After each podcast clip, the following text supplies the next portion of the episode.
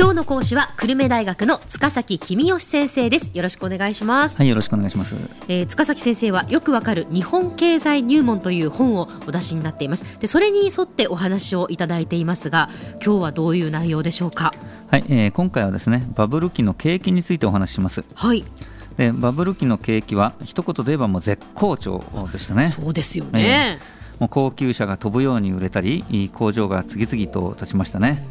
飲み会が終わってもタクシーが捕まらないからしょうがないもう一軒飲むかっていう話があったり 人手不足のためにそのマンションの納期が遅れて、えー、間に合わないっていう話があったりですねそんな話よく聞きましたね。景気が良くなった理由はいくつかありますけれども、まあ、第1はあれですよね、えー、人々が日本経済の先行きに自信を持っていたからですよね。はいなんたって21世紀は日本の時代だと思えば企業は積極的に投資をしますよね、うん、サラリーマンも失業の心配なんかもちろんしませんしこれからどんどん給料増えていくんだろうなっていうことを夢見ながら贅沢をするわけです、はい、で景気は気からと言いますからみんなが楽観的に考えれば景気は良くなるわけですよね、えー、で地価や株価が上がったことも景気にプラスでした都心の狭い土地がなんと何億円とかで、売れてですね、はい、でそのお金で郊外に豪邸を建てた人なんていっぱいいましたね。で、えー、株を売って高級車を買った人も大勢いました、はい、でえー、実はですね土地や株を売らなくても持っているだけで気が大きくなって贅沢をした人も大勢いたわけです。でこういう人が贅沢するそれで景気が良くなることを資産効果って呼びます。ほうほう、ねえー、私事なんですが、ええ、私も贅沢をしたうちの一人ですね。そうですか。当時私はまあ大体年は 30, 30歳ぐらいでしたけどね、ええ銀行に入った時に180万円借金して銀行の株買ったわけです、はい、でそれがバブル期に1800万円になってました。ね、夢のような話でね、えー、で俺は大金持ちなんだと、はい、だから老後の心配は全然いらないやと。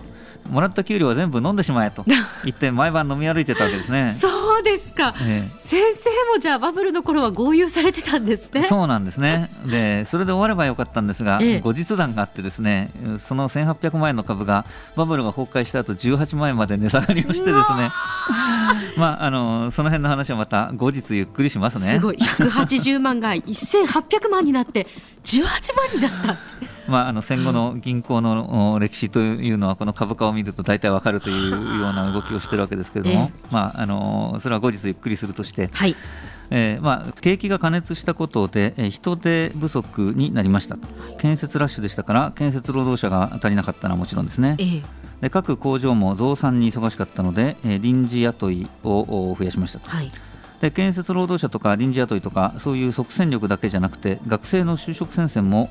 猛烈な売り手市場になってました。えーえーはい各社とも将来の発展のために必要な人材を確保しようということで競い合って大量採用してたわけですね。これも夢のような時代ですね。うん、そうですね。人手不足だからもう就職もどうぞどうぞっていうその企業から来てくださいっていうような状況だったわけですね。そうですね。そういうその景気の拡大というのはずいぶん長く続いたんですか？そうですねあの結構長く続きましたあの景気、まあ、そもそも景気というもののについてちょっとお話をしておくと、ええ、一度景気が良くなり始めるとそのまま拡大を続けるって性質はあります、はい、で例えば企業の売り上げが増えると生産が増えるので、えー、人を雇うと。と失業が減って、えー、サラリーマン残業が増えますと。うん。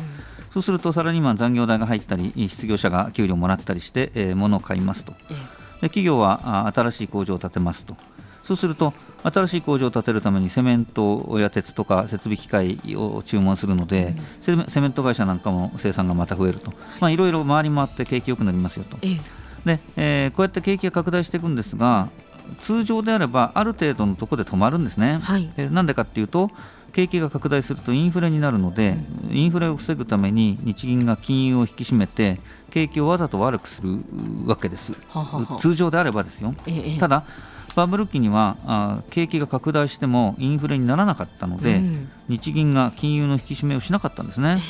あの円高で、えー、材料が安く外国から入ってきたので、はい、全然インフレにならなかったということですね。ですから景気はあ比較的長い間絶好調が続いていました。はい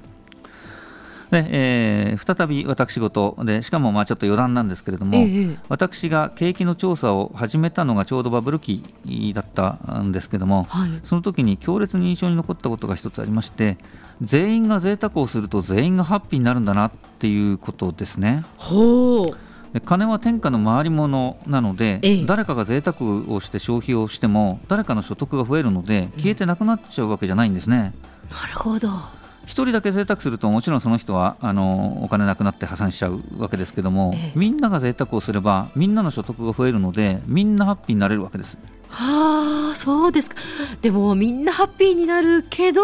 やっぱりバブルっていうのはたくさんの後遺症を残したわけですよね。ねあのバブルが後遺症たくさん残ったのはそれは間違いないんですけども、ええ、うん、気をつけなくちゃいけないのはそれはバブルの後遺症であって好景気の後遺症じゃないんですよね。あそうか。土地の値段が上がりすぎたから後遺症になったんで景気が良かったことによる後遺症じゃないんです、え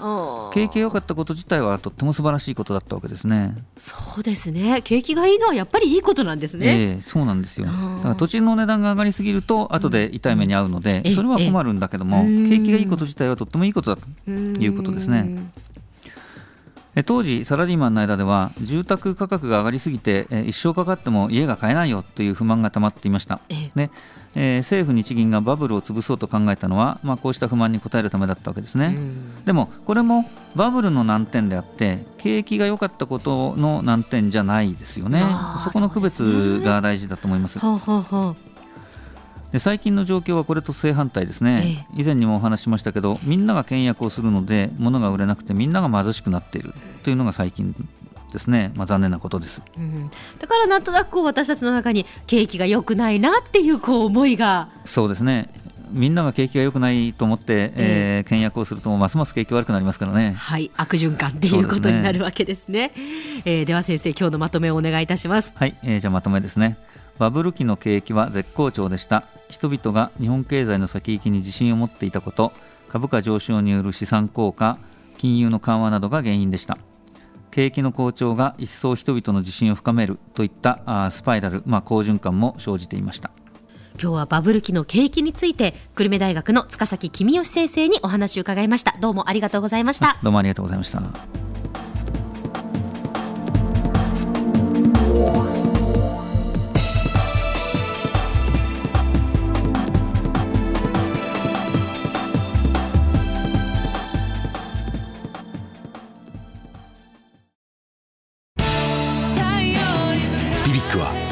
州で生まれ